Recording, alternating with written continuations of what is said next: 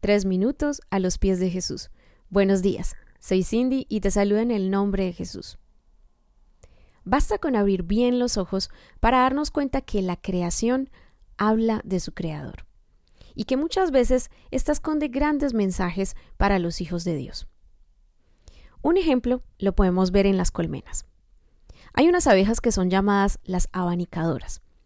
Su tarea consiste en sacar el aire enrarecido por una de las aberturas, mientras introducen aire fresco por otra.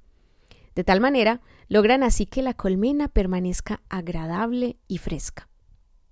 Ahora, si un apicultor se acerca a la colmena y con una vela encendida, esta luz se apagaría inmediatamente por la fuerte corriente de aire.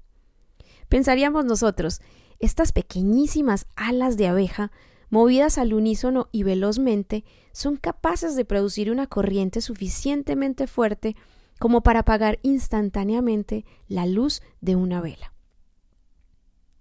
Si reflexionamos en esto, pensaríamos que así deberíamos actuar los hijos de Dios. Si tuviéramos suficientes abanicadores que fueran tan fieles en su trabajo como las abejas en el suyo, la gran colmena del mundo se pondría mucho más agradable y fresca.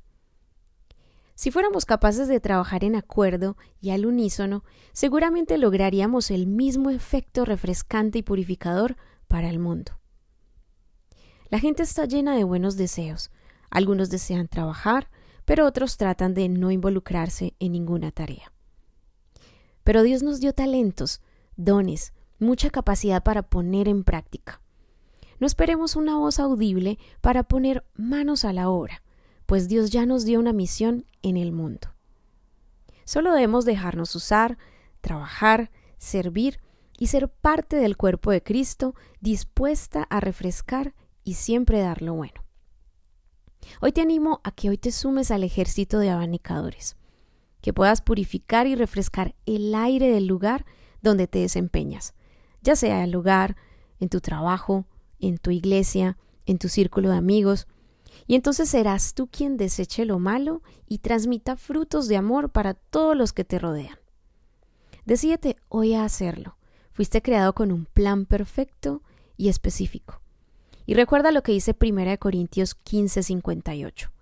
Así que, hermanos míos amados, estad firmes y constantes, creciendo en la obra del Señor siempre, sabiendo que vuestro trabajo en el Señor no es en vano. ¿Y tú? ¿Qué piensas de esto? Puedes enviarnos tu testimonio u opinión a iglesialatina.com. Que tengas un día muy bendecido.